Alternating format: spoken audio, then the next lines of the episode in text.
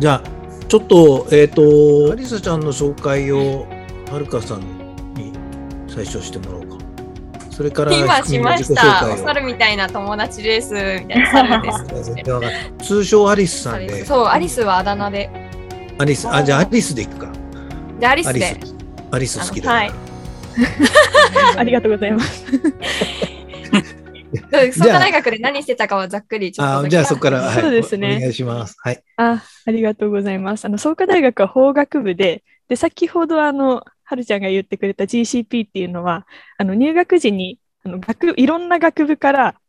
えっと、合計で30人、あの、中央教育棟っていう、あの、中心の建物に集められて、あの、学部の勉強をする前という、後の時間を使って、あの、将来、まあ、国際的に活活躍したい人のために、まあ、あの、アメリカの大学に行った人と同じくらい勉強ししましょうみたいなコンセプトで勉強をさせられる プログラムに入っていました。なので、バイトと部活禁止だったので、1、2年以上ひたすら勉強をして、で、3年生から3年後半で半年インドネシアに留学をして、その後、えっと4年を丸々使っあの1年間使って南アフリカに留学をしていました。で、帰ってきて1年後に卒業をして、えっと、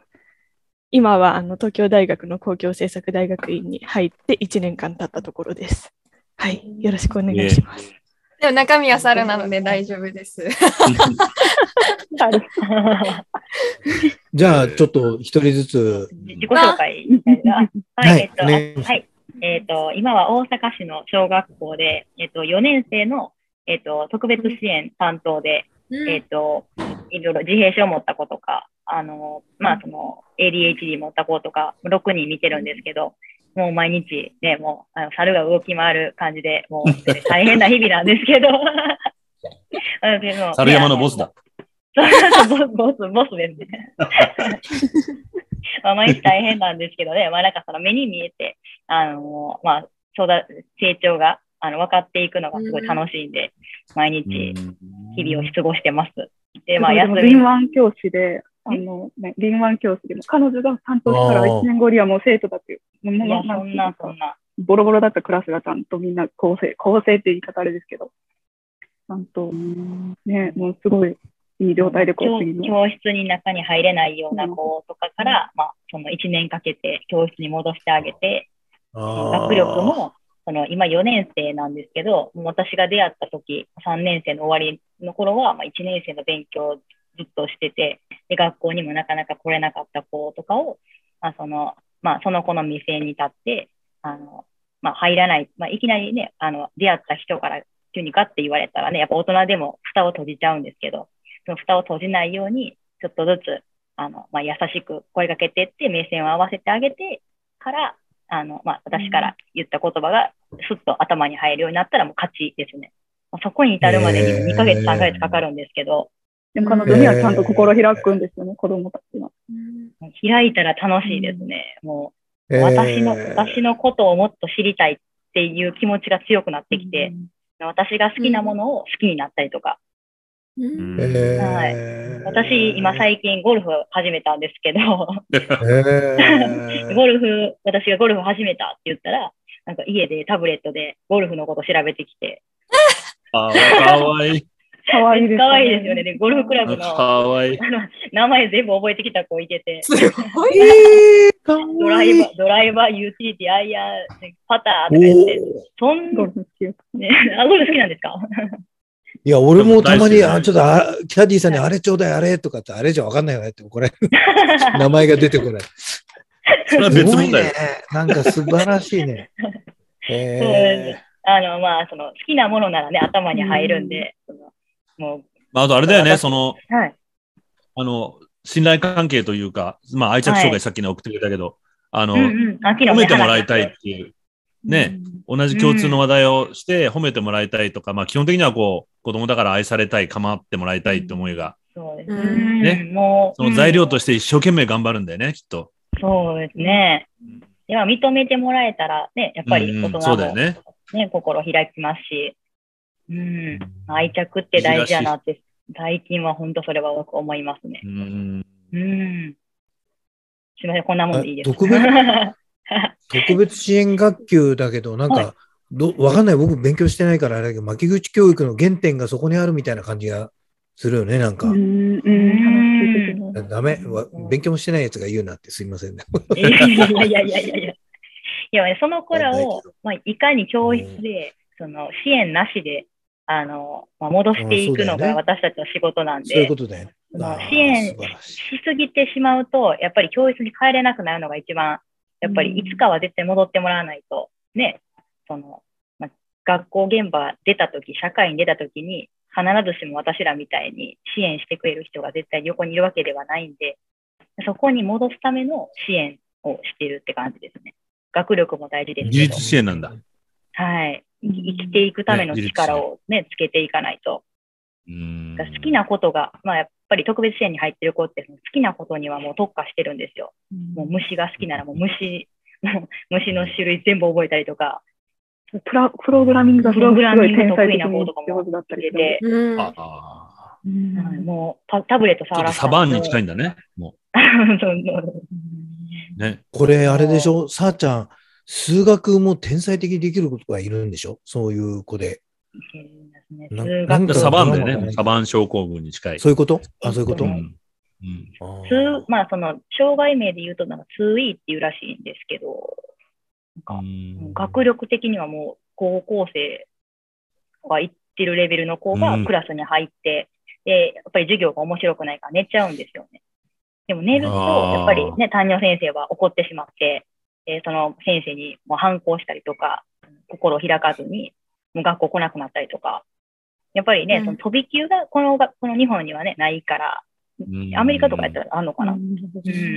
その学力、ありますそのあります。4年生だったら4年生のレベルのものをやらないといけないっていうのは日本ね、まだ遅れてるなって思いますね。その子がもうそれだけできるんだったら、それぐらいのレベルさせてあげてもいいなって、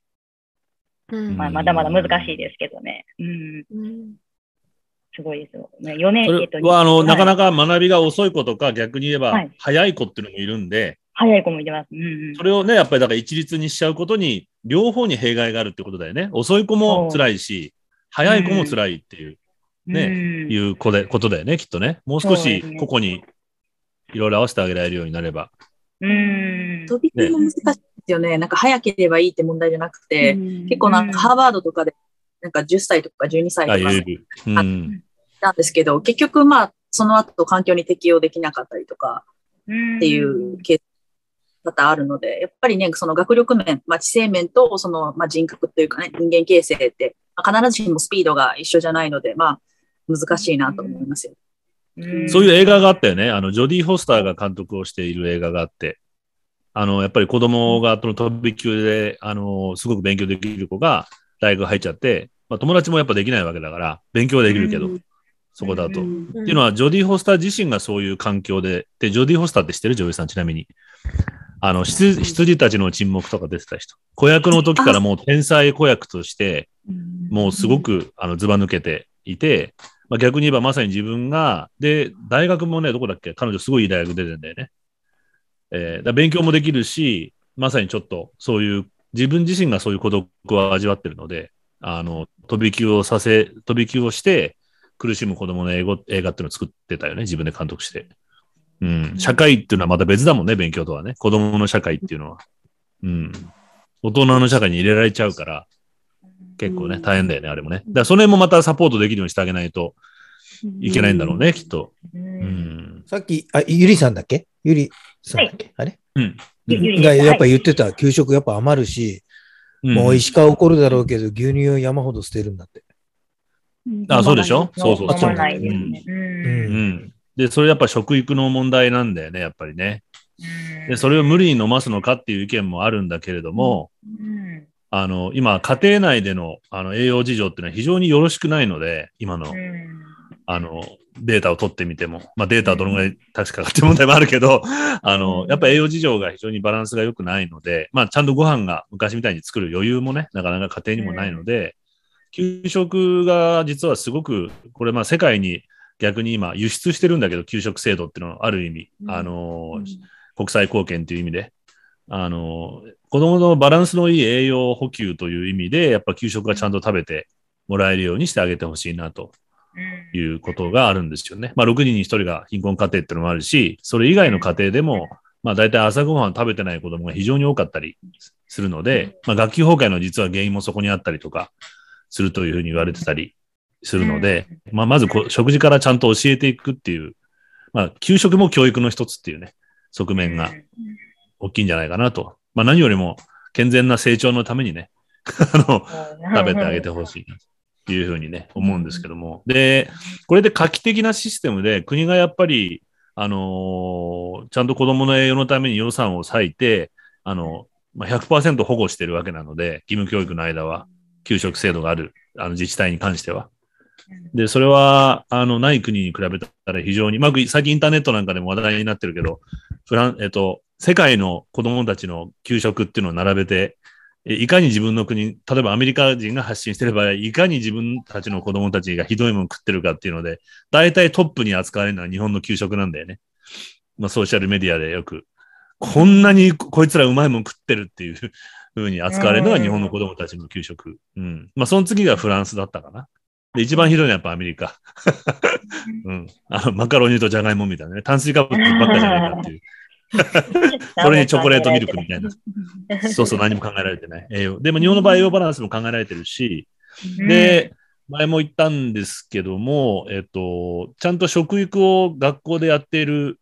えー校長先生がそ率先してやってる、あの、学校っていうのと知り合ったことがあって、そこの子供たちは全く給食残さないですね。あうん。で、残さない上に、家に帰ってそれを親に話すと。実は今そういう現場で話題に、問題になってるのは、親を教育しなきゃいけない。実は子供のじゃなくて。ーうん。まあ、食育っていうのは実は子供の前に親を教えなきゃいけないっていう話があって、まあでもありがたいことに環境問題とかでもそうなんですけど、最近子供が家に帰って親に教えるってパターンが増えてるんですよね。そういうことやっちゃダメだよっていうふうに子供にゴミの捨て方を教えられたりとか、と同じように、あの、非常に子供たちが逆に率先してくれてるという感じはあるので、教育現場でもうちょっとその子供の食育を大事にしたいなと思いますよ。ね。うん。でもなかなかできてないんでしょ？それが。なかなかですね、やっぱ授業でやってても、うん今 SDGs ってね、あの、学校にも取り入れられてるんですよ。で授業の中で、あの、実際に、あの、まあ、調理してる現場を見て、動画とかで見て、で、うん。あの、まあ、残食減らそうっていう取り組みもやってますし、で自分で畑仕事して、あの、学校に畑があるんで、その畑で自分でトマト作ったり、えっ、と、トウモロコシ作ったりとかして、で、それを自分たちで最後家庭科室で作って食べて、あの、まあ、食に関してを興味持たせるっていうのをやったりとか、まあ特にまあ特別支援の子たちって結構その味覚に敏感なんですよね。あのうんうんうん。自分が嫌いって思ったものはもう絶対食べない。で、うんうんうんね、まあその好き嫌いが激しい。だから栄養バランスもしっかり取れなくて、まあ学力にも影響を及ぼすんですけど、あの、まあ食育のね、授業をした後に家に帰って自分でトウモロコシ食べれるようになったっていう子も実際にいてましたし、うん、やっぱり自分でね、育ってき、その育てたっていう経験から、興味持って、でも興味が、でも大事やなと。で、授業の中でもねね、うん、それが生きていけたらなって思いますうね。ん。意外と前も話してたんだけど、ここの場で、その人間の思考っていうのは意外といい加減なもので、あの、すうん。いるいくらでも刷り込みができちゃう。うん、悪い、悪い言い方をすると。だ悪いす刷り込みもできちゃうし、好き嫌いっていう判断って、意外とどうにでもできちゃうところが僕はあると思ってるので、うん。正しい教育をすると、ちゃんとしたものを選んでくれる。で、自分の味の好みも変わってきたりするっていう気が、うんうん、すごくするんで、まあ、それにはちゃんとした、まあ、それ以外に圧倒的な、まあ、その特別支援学級の子は別の、その、まあ、その執着がすごい強いじゃない？ああいう子たちっていうのは、うん。いろんなものに執着心を持ってハマるじゃない、ハマります。まあ、そのせい、そういう性格とは別に、圧倒的な情報量で知らないうちに僕たちのしあのしあの思考っていうのは、あのーまあ、その食べ物産業からいろいろと知らないうちに刷り込まれちゃってるじゃない？うんまあ、今度こんなものが流行ってますよ、こんなものが美味しいですよって、どんどんどんどん知らないうちに入ってきてるので、で、街に出てもそういう食品をメインで売っていて、健全な食事が買えなかったりするっていうことがあったりするので、まあ、そういう意味でも本当の食育というのをし、刷り込みをちゃんとしてあげないと、あの長く渡、長きにわたって子供から大人になって、まあ大人になったら成人病になるっていうことになっちゃうじゃないかなということですよね。うんうん。でもちゃんとしてあげればそうやって子供できるんだもんね。そうですね。実際にね、やってみたら、やっぱり目に見えて、あの、子供らも、その、ね、あの、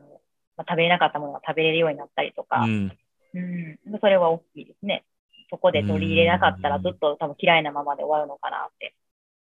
だよね。うんまあ、特に都会の子なんていうのはそういうほら生産に触れるってことがないので、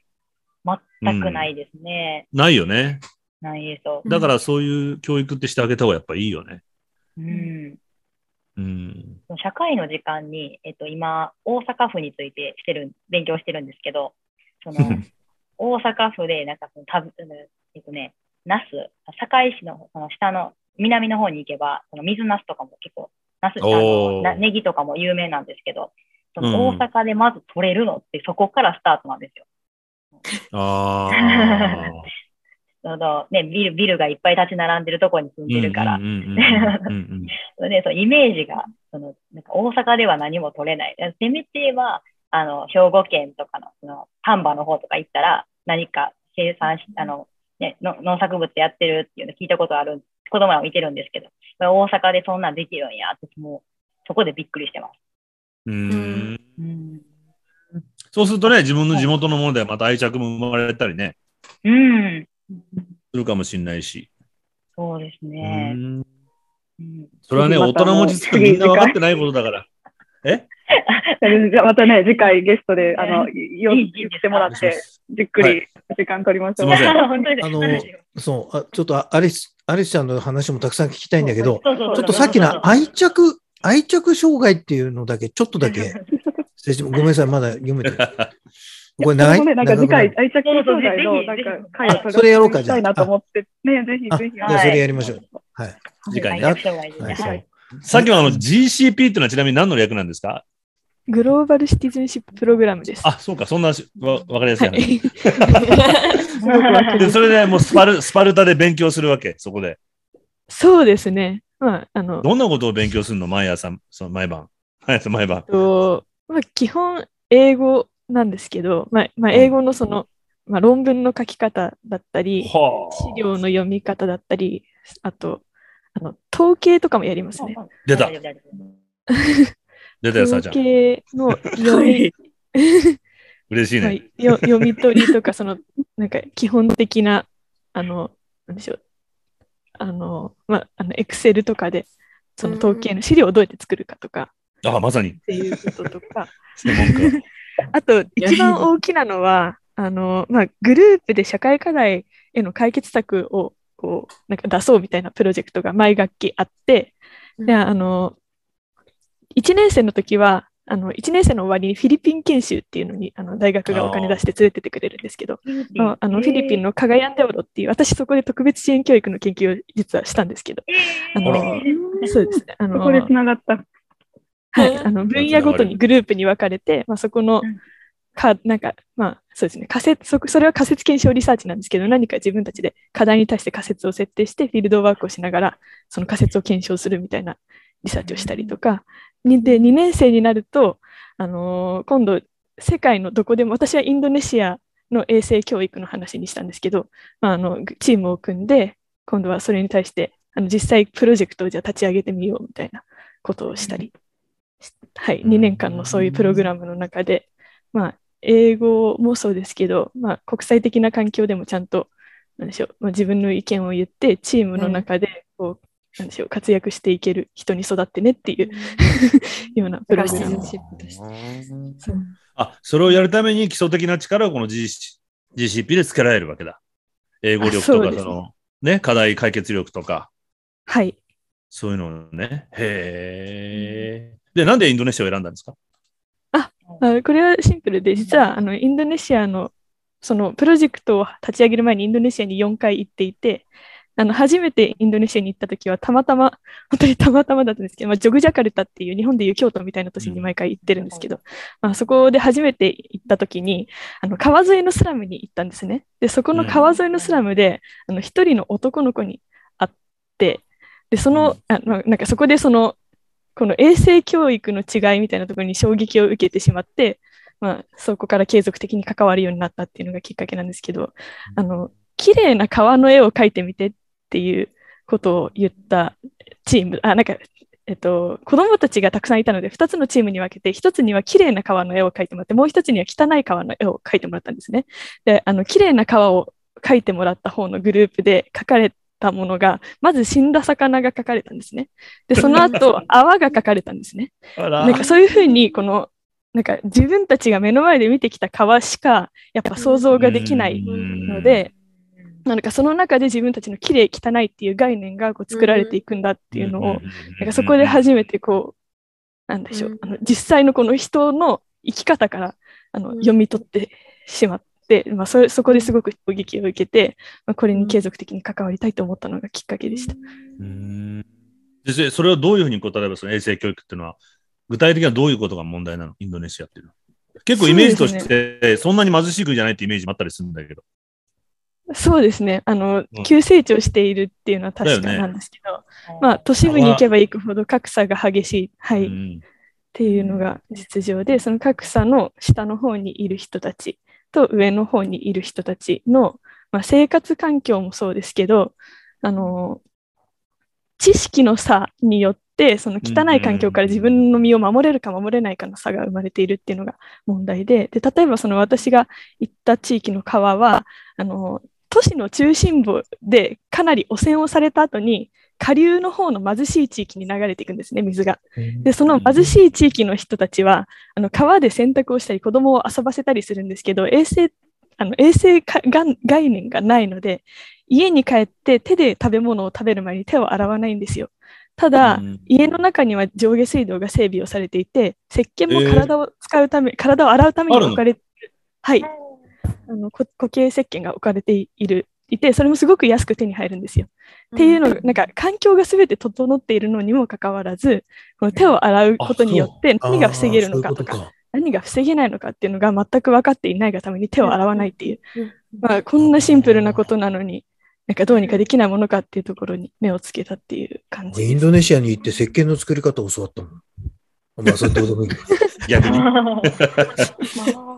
まあだからそれは俺がさっきなんとかもやもや、あの言えなかったのとちょっと似て、食べ、食育に関してもそうなんだけど、同じだと思うんだよね。やっぱ教育でちゃんとしないと、間違ったことを平気でやって死んでっちゃうっていう。例えば、まあ、アメリカの場合は先進国なんだけど、アメリカの貧困、まあ貧しい家庭というのは、あの、ちゃんとした食べ物を食べなくて、いわゆる加工食品ばっか食べるので、肥満になって死んでいくと。で、これはガリガリに痩せてって死んでいくの貧乏な人と、実は見た目はデブとガリガリだけど、根本には貧困っていう問題が共通してあって、で、そこに何が食べれば正しいのかってことを教えてあげれば治る問題だったりするんだけど、そういう食べ、正しい食べ物に対するアクセスもないし、目の前にあるのはケンタッキーフライドチキンみたいな環境の中で暮らしてるので、まあ先進国でもそれはやっぱり同じ似たような課題はあるよね、きっとね。あそうですね、おっしゃるとで、りそれをどうやって教えてあげたの？手を洗うの。あ、それはなんかさ先ほどあの子供に教えると家族に広がるよねって話が出たと思うんですけど、まさにそこに目をつけて小学校であの、うん。まあ、手洗い教育をしたっていうのがうちだったんですけど、あの、で、あの、そうですね。で、あの、そその話からいくと、スクールトゥコミュニティとかスクールトゥファミリーっていう概念だと思うんですけど、これって、あのはあ。子供の人口が多い途上国ほど、あの、情報の伝達効率がいいんですよね。多分日本とかより。あの子供に教えたことが、あのやっぱり子供の母数が多いので、その家族にあの伝える人数も多いですし、そこから、まあ、コミュニティに広がっていく速度も速いですしっていうので、あの多分日本でやるよりもあの、はい、途上国でやる方が、おそらくそのコミュニティに広がる速度は速いっていうので、まず小学校に行きました。で、そこで、あの、インドネシアの子供たちって、あの、座って何かお話を聞くとかいうのが全然頭に入ってこない子たちが多いなっていうのがやっぱ観 観察してて、あの、わかるんですけど、あの、まあ、まああのこ、ここにいる人大体そうだけど。実はその、インドネシアでももう、あの、同じところに目をつけた NGO はあって、でその方々はそのどうやってばい菌が体に入るのかとか、手洗いがなぜ効果的なのかっていうのをレクチャーしたんですけど、全然伝わらなかったっていう洗礼があったので、なんか私たちはもっとなんか体を動かしても原始的にこの手の洗い方とかを学んだ方がいいなっていうので、あの現地のあなんかなんか WHO の手洗いのセブンステップっていうのがあるんですけど、それをあの歌とダンスにして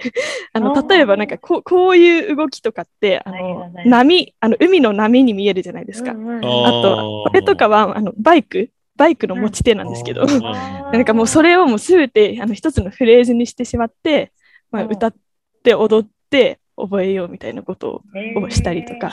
あとはまあそのばい菌が体に入る仕組みとか、あのばい菌が入るのがなぜ悪いのかみたいなことについては、あの参加型の紙芝居みたいな ものをあ、作って。はい。まあ、それをやるっていうので、まあ、仕組みを理解してもらい、手洗いの方法を学んでもらい、でその後、まあ、石鹸使って洗わないとそんなに意味がないっていうところで、まあ、石鹸さっきあの、あの、はるちゃんパパが おっしゃってたような、あの、せあの、やっぱそういう都市、都市部って、あの、ホテルからの廃棄石鹸とかが大量に出てくるんですね。でそれを、あの、まあ、あの、どんどん捨てられているのを、ホテルと提携をして回収をしてきて、まあ、衛生処理を施して子どもたちと一緒に自分の石鹸を作ろうっていうので作って、まあ、そのせ石鹸への愛着をまず持ってもらわないとなるほど。はいさっきのトウモロコシ作るのと同じでね、ある意味ね。そうですね。はい。愛着大事だ愛着だよ、やっぱり、ひどし君。はい。それで、まあ、そのあえ石鹸を一つ使い終わる頃には割と、で、あの、あとそれを覚えられるかどうかっていうので、あの、小学校にあの1週間間を置いて2回訪問をして、で、2回目の時に、あの、コンペティション形式で、あの手洗いチェッカーとかを使って、あの、どれほどその正しい手洗いによってばい菌が落ちるかっていうのを可視化して、あの、競争させたんです、子供たちに。そうすると割としっかり身について、その後も継続ができたっていう流れでした。ちょはっと長くなりましたが、なんかそういうことをいや、でも、子供が興味、ぜ全体的に子供が興味ある方向に合わせてあげて、さっきの、あの、ね。なんだっけ、ゆりさんの話と同じでね、うん目線を下げてあげて、やりやすいようにしてあげ、楽しいようにしてあげればいいんだよね。そうですね。まあ、自分がやりたいと思わないと意味がないし、うん学びの効果も薄いなと思うんで。はい。なるほど。どうしても上からね、こう、命令しちゃうパターンが多かったからね、今までね。あれやれ、これやれってね。なんかそのさっきの、はい。アフガニスタンのランドセルなんて本当にもういいね、これ。だから、おおきょあれ、共通するね。そうそうそうそうそうあの団体がやってるのは基本的ねにそれに近くて、まあその、まあ母子の健康っていうのが、あの、ジョイセフっていう団体は、あの、母子がしっかりすることで社会が良くなるっていう、お母さんと子供ね。で、まずお母さんにもそういうことを教えなきゃいけないし、うんあ、のその栄養とかね。あの、まあそういうことをずっとやってるよね。似てる、やってることはすごく似てるというか。うん。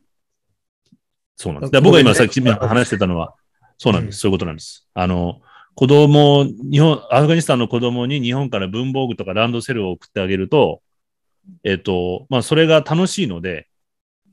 まあ簡単に言うと。で、まあ例えば女子教育ってのはないので、アフガニスタンには基本的には。で、だけどランドセルが、ま、背負って村を歩いてる女の子が目立つようになってくると、あれ？みんな学校行ってるねって話になって、うんじゃあうちの子も行かそうかなっていう空気ができてきて、で、子供たちが学校、女女子が学校に行くようになってくるっていう今支援活動をしてるんですけど、僕も。あの、それと似てて、子供たちが楽しくなれるようになっていくと、親たちが後からついてくるっていうね。うん。あそうなんです。はい。じゃないと、まあ、アフガニスタンの場合、女の子どうせもう13歳とか14歳で結婚しちゃうので、学校行かしてもどうせもう結婚しちゃうからねって言って行かさない。で、字が読めない女性が増えてくると、えっと、自分でいろんな決断とか判断ができなくて、望まない妊娠をしちゃったりとか、あるいは、えっと、まあ、アフガニスタンの場合は男性中心の社会なので、えっと、病院に行けないとか、何か。で、まあ、薬をもらって、あの、なんだっけ、あの、処方箋か、をもらっても読めないとか、で、妊娠した後、その、どういうふうに、あの、栄養を取ったらいいかっていうような紙をもらっても読めないとか、っていうので、子供もお母さんも死んじゃうっていうパターンが非常に多くて、ーうんまず子供が、女子が字を読めるようにしようみたいなね、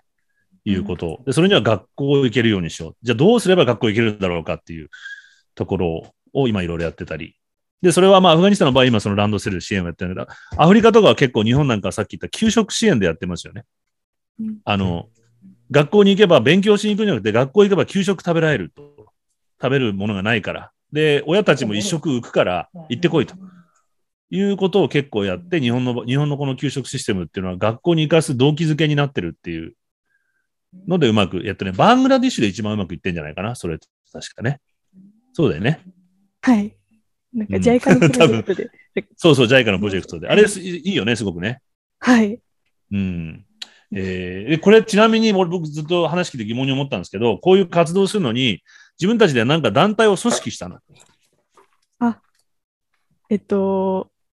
いえ、あの、単純に学生のグループとしてやっていたという感じで、あの、あの、え留学生のグループみたいな感じ？えっと、その GCP の中で、あの、うん提案をするじゃないですか。その時に、うんあのまあ、GCP の、まあ、なんか、言っちゃえばゼミみたいな感じで、あの自分たちであの、まあ、一つのチームとして立ち上げて、でそこにあの大、えっとまあ、自分の大学としては、まあ、なんかその創価大学の学生のグループとして活動するじゃないですか。それで、うんまあ、自分たちだけじゃなんともならないので、あのインドネシアの大学に声をかけて、そこでも同じ人数を集めてもらって、まあ、その創価大学とそのインドネシアのチームの合同のグループとして活動していました。まあ、なんかあ学生の団体を立ち上げたとかではないです。はい。うん。で、でなんか結局まあででも卒業しちゃったら意味ないじゃないですか。自分たちが卒業して続かなかったら意味ないので、その、あの、ノウハウとか、なんかこの自分たちのアイデアとかは、最終的には、あの、現地でその、先ほど言ったあの、プレゼンテーションしてた NGO に、こういうことすると、なんか子供たち聞いてくれました、みたいなのをあの全部託してきて、今はその、その NGO の活動の一環としてやっていただいているっていう形です。さっき言ったホテルの余った石鹸の交渉とかはどうにやったの？あ、それはその自分とそのインドネシアの子たちで、なるほど。元気回って状況を説明して、あの提携していただけるところにはなんかそのエコに貢献していますみたいなステッカーを作って、あろの、ドアに貼っていただくみたいな形で、ご褒美あげて？はい、声をかけました。はい。はい。だから、なんか組織力がなくても意外とできるんだね。そうですね。なんか、はい。あのーさっきのあの特特別支援教育の話とかもそうだと思ったんですけど、このやる気のある教師が一人いたりとか、なんか誰かあの最初から最後までちゃんと意思をかんあの貫徹できる人が一人いさえすれば、割となんか物事ってちゃんと立ち上がるんだなっていうのを学んだりしました。それがアリスだったっていう。えいや、今回の場合は。すごいいい経験をさせていただいたなっていう。リーダーになるんだね。そうままさにこうリーダーにちゃんとなればね。そうしっかりした会社はね、こういう人を一人欲しいんだよね。そうなのよ。あああだこうだ言う人はいるんだけど、最後までやり遂げる人って、うん。そんなにたくさんはいないのよ。うん。うん、これね、素晴らしい人材だね。意見は言うけどっていう人。そういう人、うん。まあもちろん言う人はいっぱいいて、やり始める人もいるんだけど、だんだん減っていくじゃない。最後までやり遂げる、うん、そう、人って。そうう。ん本当おっしゃる通りだわ。すごいな。ちなみにインドネシアってイスラム教じゃない？そうですね、9割イスラム教です。ね、世界最大のイスラム教国だよね、あそこって実はね。はい。トイレってどうなってんの？トイレですか？あの、手をさ、はい。あそこってす、洗う、あ紙使わないんじゃない？あ、使わないです。だそれも気になってたの、手を洗う、洗わない問題だと。あ、そうですね。トイレットペトイレの後ーパーとか基本置いてなくって、まあ、あの、ホース、ホースがついてます。各部屋に。だよね。はい。それで、だから浮上の手っていうのがあるんだよね、あれ、確か。はい。そうです、ね。左手？だっ左手けです。はい。で、左手でお尻を拭くんで、拭くっていうか、綺麗にするんだよね、だから。そうですね。はい。で、食べるときは右手でしか食べないんだよね。はい。確かイスラム教徒って。はい。こうすると、やっぱ手洗ってもらわないと困るよね。右手、左手って使い分けの問題じゃなくて。ねえそうでずっとそれ俺、昔から気になってたの。でもその使い方だと、右手と左手は出会わない方がいいんじゃないのいや、でも、人間ってそういうに生活できないわけじゃん。まさに今のウイルス問題で、こっち触ってから、こっち触ってからこういうことやるじゃない。ね。そうですね。でもそれで思ったのは、なんかまさに多分そそれが原因だと思うんですけど、コロナが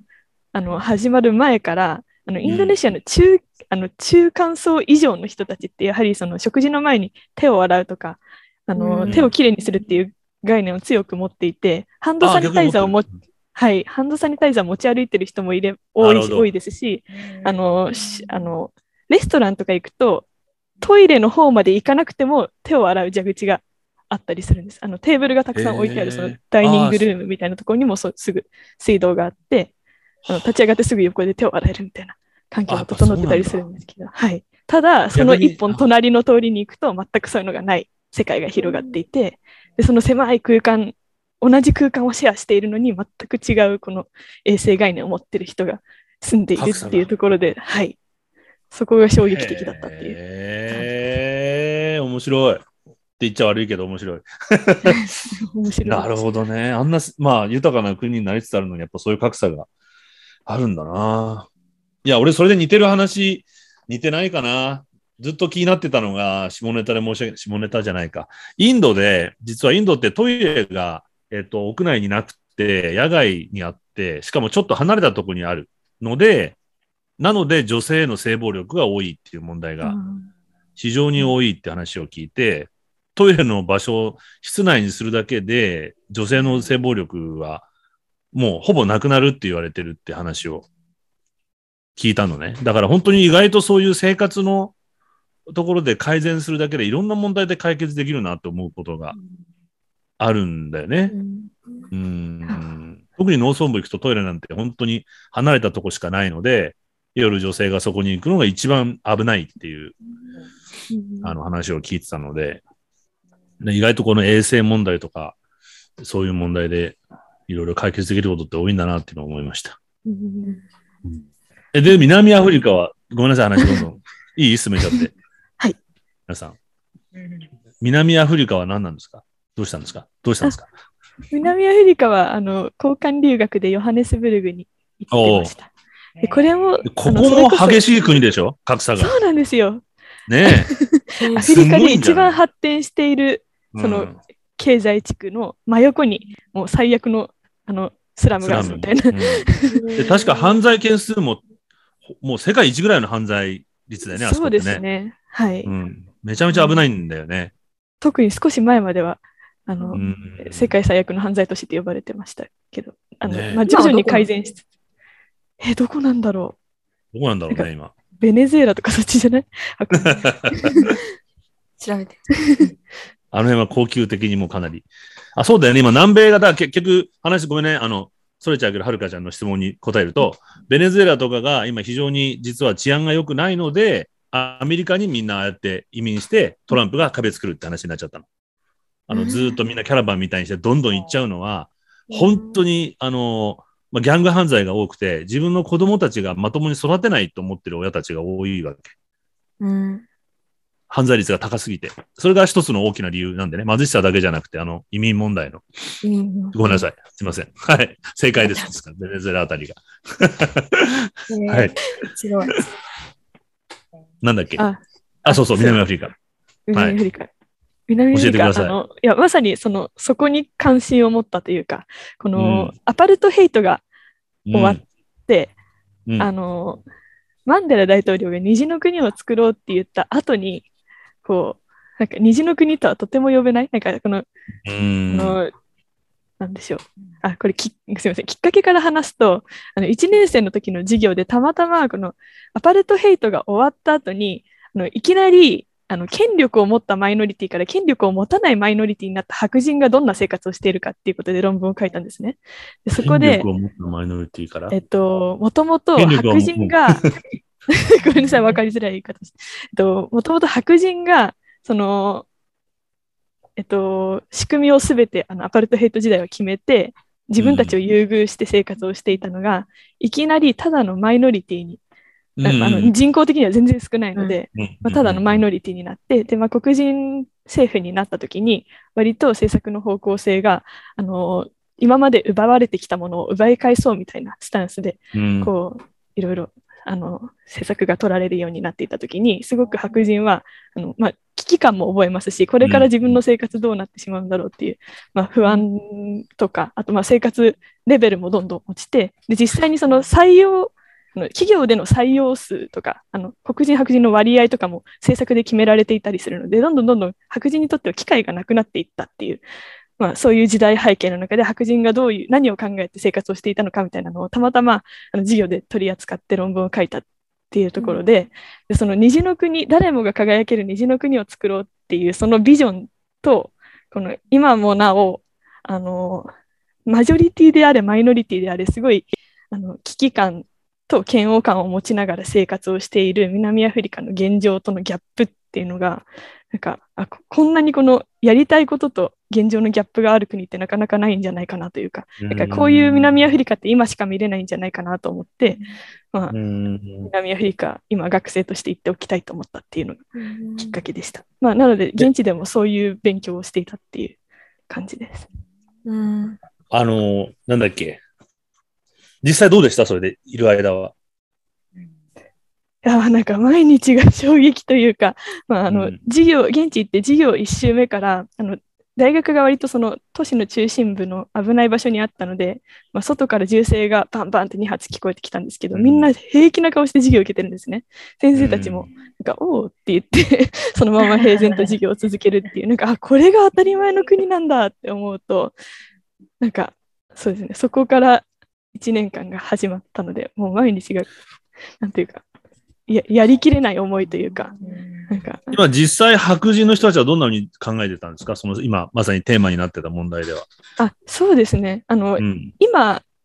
はあのどちらかというと落ち着いてきているようなんですけど、やはり一部の人たちはあの国外移住をしないといけないっていうふうに考えていたり、うん、あでもそうですね。やっぱそれがどんどん進んできているのでそのももともと白人が持っていた知識とかもあのどんどん外に流れ出てしまって経済が悪くなって、うん。で黒人も居心地の悪さを感じて、で白人は余計外に出ていこうとしてみたいな。なんかその、自分たちは出ていきたいけど、そのせいで国内の経済がやっどんどん悪化していくよねっていう、なんかそこの狭間に立っているみたいな、うん。あのそうはい、そういうく雰囲気をまだなんかジレンマ感があるんですね、じゃあ。すごくそうですね。はい。へえ。なまあ、俺が知ってる限りの話だと、僕のぐらいのおじさんの世代だと、まさにその、みな、あの、メネルソン・マンデラがまだ牢屋にいて、で、有名なロックミュージシャンとかが彼のことを歌を歌って、みんなで、えっ、と、この南アフリカの人種隔離政策をやめていこうって世界中の若者が声を上げた時なのね。はい。で、俺もそれに気がついて、アップルタイザーって美味しいドリンクが大好きだったんだけど、はい。たった一人で、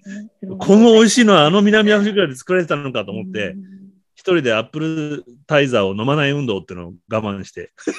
アップルタイザー立ちっていうのを南アフリカが解放するまで飲めない、飲まないって決めて頑張ったの。えー、で、その後、あの。美味しいよね、めちゃめちゃね。はい。そうそう。で、その後、希望を持って見てた、で、見てて、で、何よりも一番俺が、あの、すごいなと思ってたのが、あの、デズモンド・ツツってこの前亡くなった、あはい。ね、デズモンド・ツツ司教の、まあそのじ、なんだっけ、民族融和政策、お互いに許し合おうっていうことをずっと、罪は明らかにするけど、あの、罪に問わないっていう政策を取ってたじゃない白人に対しても。はい。で、これで融和できていくんじゃないかって希望を持ってたんだけど、ダメだったですか？やっぱ。ダメだったですか？なかなか。そうですね。やっぱあの、うーん、それで全員が、なんでしょう、許せるわけではないというか、しっかり裁いてほしいって思ってしまう黒人も、やっぱりいるわけで、で、それもかあのかなり政党としてどんどん力を強めてたりもするので、まあそういう人が周りに、はい。はい。まあ、そういう人が周りにいると、まあ、てか、そういうデモとかも活発な国なので、日常生活で目にしますし、でそういうのが、あの、なんていうか、あの、態度に出る人たちも大勢いるので。ね経済的には国としてそんなに貧しくないよね、あの国は。貧しくはないです。ただ、ジニ係数が世界で一番ぐらい高い、一番かどうかわかんないですけど、かなり高い方で、若者の失業率が50%とかで、あの本当にあの経済的には、まあ、希望を持てる人は一握りっていう感じの国です。じゃあまだその結局は、まあ、人種隔離政策の時から続く格差みたいなのは残ってるってことなのかな？そうですね。はい。まだ一部の人が継続して富を握っていて、はいそ。れに対してみんなが不満を持ってるというはい。そうです。ことなのね。あとなんかその黒人の人たちについては、なんか一部すごく家族で成功してる人たちもいるんですけど、自分一人があのあのブラックタックスっていう概念をがあるんですけど。うん。あの黒人であるがゆえに自分一人が成功しても、その家族のために全てを分け与えないといけないから、あの結局大変だみたいな。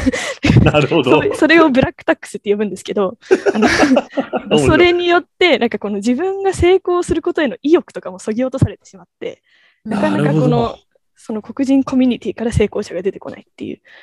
一族、もろとも面倒見なきゃいけなくなっちゃうんだ。あ、そうです、そうです。はい。とはあ。なんだろうね。だから、なんか、どうすればいいんだろうね。これ、どうすればいいんですか？そうですね、なんか、うーん、なんかそれこそ教育に戻っ。てくるのかなとか思うんですけど。うーん俺なんかがさ、ごめんね、教育でちょっと面白かったのは、さっき言ったみたいな空気感が世界中に当時あったわけ。南アフリカを変えていこうっていう若者たちの間で。はいで、当時俺がワイなんて六本木で遊んでる、遊んでる、遊んでもいたわけね。で、当時の日本って経済が豊かだから世界中の若者が六本木で遊んでたの。で、ちょっとこう、あの、バックパッカーみたいのが日本に寄って、みたいので、で、六本木行けばそう世界中の人と話ができたの。である時俺が歩いてたら、その革ジャンはどこで、どういうとこに行けば日本で買えるのって聞いてきたお兄ちゃんがいて、うんうんあ、上野行けば買えるよみたいな話をしてて、どっから来たのって言ったら、その次の瞬間の彼の表情がもう、かわいそうでかわいそうで今でも忘れられないんだけど、彼は白人で南アフリカから来たってことが言えなかったの、なかなか。えー。だから白人で南アフリカ人であるってことが、世界の若者の中では非常に良くない時代だったのね。逆差別みたいなことが起きてた。はい。俺南アフリカなんだみたいな言い方してて、いやう、んそんな気にすんなよ、お前別にって言いたくなるぐらい、うん。うん。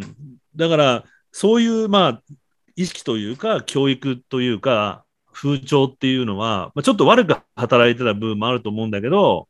世界がもう一回そういう教育じゃないけど、意識を共有していくとうん変わるのかもしれないね。今の教育って話があったけど。うん今、南アフリカではこういう現状があって、っていう、さっきでブラックタックスの話とか、うん。はい。なんかまさにこの自己肯定感とか、このうん自分はできるっていう感覚とか、うんまあ、それを後押しするような、このコミュニティ、環境みたいなものがないと、育つ人も育たないなと思うので。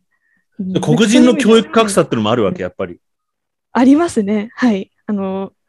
やはり、あの、地地域によってもうあの NGO が発達しているところとそうでないところとか、あの教師の質とか、あの例えばあの先ほどの特別支援教育の制度が整っているかいないかとか、なんかそういう差もすごく大きかったりするので、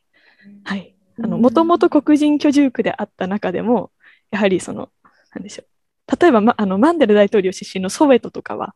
あの、うんサウスウェスタンタウンシップの略なんですけど、ソウェトって。あの、そことかはもうどんどん NGO が入って、今開発がどんどん進んで、かなりうん黒人の中でも高級なエリアに育っているエリア、ところもあるっていう感じなんですけど、全然無名のスラムとかは、まあそういうのが少なかったりもするので。逆に世界的に有名だもんね。ね、あそこは本当にほら、放棄があった場所だから。だからそこに集中して海外の NGO も入るわけだ。はい。ああ、そうすると、有名じゃない、有名じゃないスラムみたいなとこは、ほったらかしされちゃうと、まだまだ。そうですね。はい。じゃあ、黒人の人たちの、まあ、教育に力を注ぐことがすごく大事ってことなのかな、やっぱり。うんそうでです。かね。で、自己肯定感を高めていって、さっきの自立支援じゃないけど、自分の力はいで社会でこう、立ち上がっていける力を養っていけるようにはい。そしてうですねってあげるこ。とがすごく大事なんですかね。はい。あ、はい。なんかそれが大事なんですけど、まず教育どうのこうの言う前に、衣食住がちゃんと整っていないと、なんかその教育とかのレベルにまず、なんか話がいけないなっていうのも、あの、そこまで貧困なんですかあ、そっか。まあ、その、あの、えっと、ヨハネスブルグってすごく経済の発展しているあのエリア、サントンっていうエリアがあるんですけど、その隣にアレクサンドリアっていうすごい、あの、はあのスラム、ん？すごく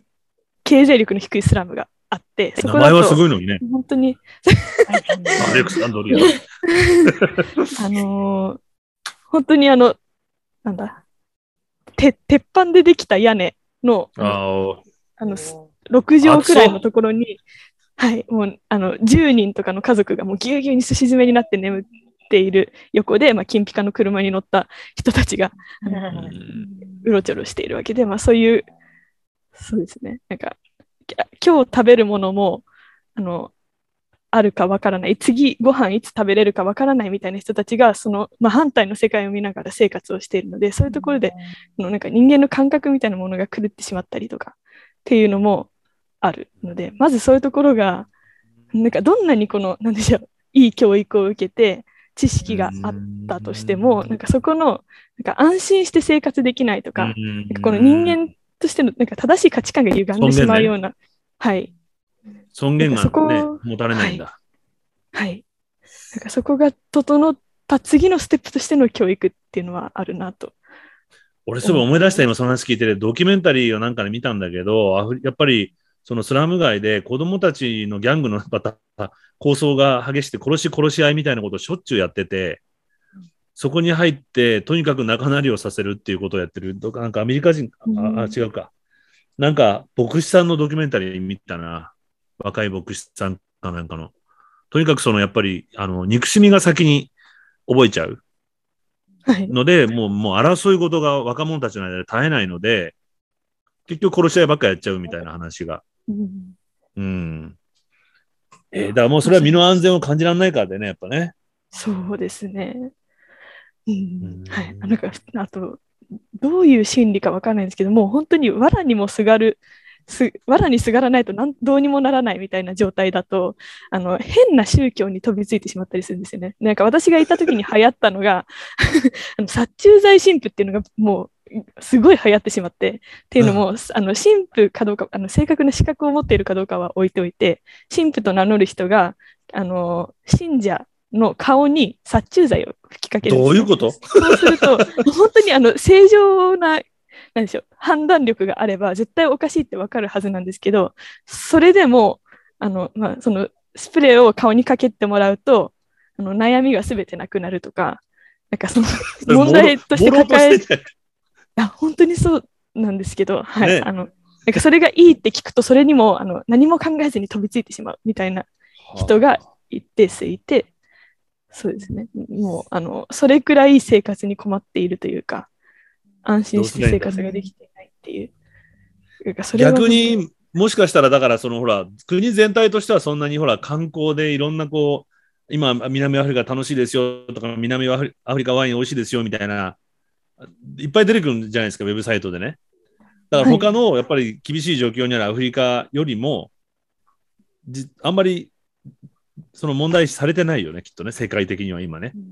そう思います。ね、うん楽しいリゾート地みたいな今売り方をしてるから、はい。うん。実際、その物価も高いし、あの、なんだ、あの、一見ヨーロッパみたいな場所もたくさんあるので、まあ、うん、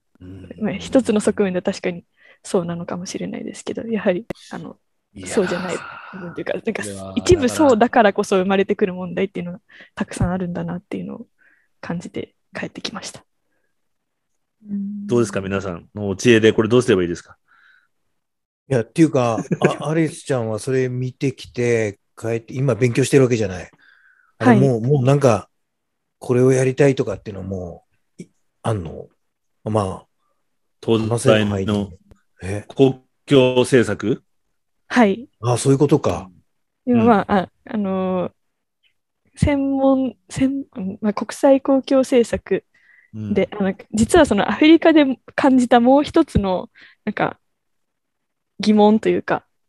課題っていうのがあって、今はどちらかというとそっちの勉強をさせてもらっているんですけど、まあこれはどちらかというとこの中国とか日本とか、この東アジアがこれからアフリカとどう関わっていくかみたいな問題いやもう。で、はい、今、なんかどちらかというとそっちに興味があったりするんですけど、うん。まあ、最終的にはなんかさっき言ったみたいなこの衣食住というか、このき一番基礎的なこの基本的人権が守られる社会を作りたいっていうのがあの私のあの一番思っていることなので、うん、そうですね。はい。あの、まあ、俺が知ってる範囲のことで、な逆に質問したいんだけど、今ほら中国ってのはまさにそのアフリカの取り込みをしてるじゃない、一生懸命。はい。で、経済的に、まあちょっと本当に、あの、支援付けにして、借金付けにして、い悪いイメージで言うとね、借金付けにして、まあ取り込んでいくと、どんどんどんどん、はい。いうことをやってるように見えていて、俺には。はい。まさにその東アジアとして、そんな関わり方でいいんですかっていう、ズブズブに、結局まあ、ひ俯瞰してみると、これヨーロッ今のアフリカの問題ってヨーロッパが彼らのせいだというふうに言っていいの、まあ言っていいと思うんだけど、ヨーロッパの植民地支配っていうのがこんスタ大元のスタートにあるわけじゃないですか。はいで、。国を分割するときに、あの、民族を、民族単位ではなくて、単にこう、縦割りにこう、簡単に切っちゃって、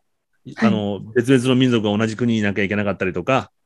で、その後意図的にその、あの、少数民族の方をと、さっきの白人じゃないけど、統治側にすることによって、あの、大勢のマジョリティの方の民族を支配させて、その後独立したらこの逆襲が始まって大虐殺が起きたりとか、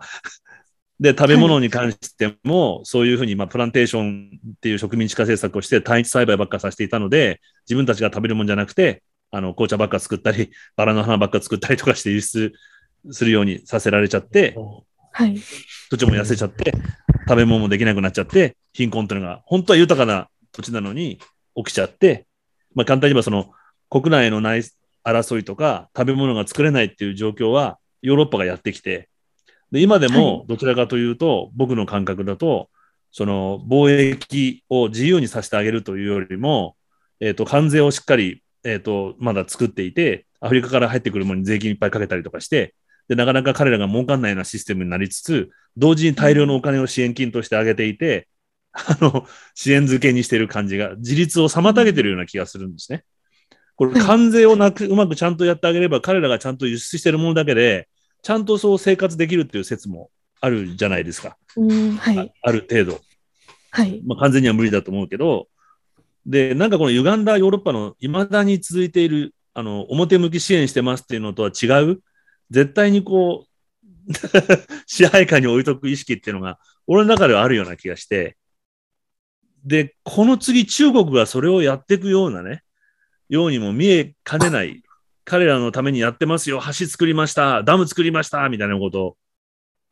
言って、工場作りましたとかってやって、で、実際、中国があのがやってる工場で、あの、暴動が起きて中国人の、あの、工場の人が殺されたりとかしてるっていうニュースもあまり流れないけど、結構起きてるじゃないですか。はい。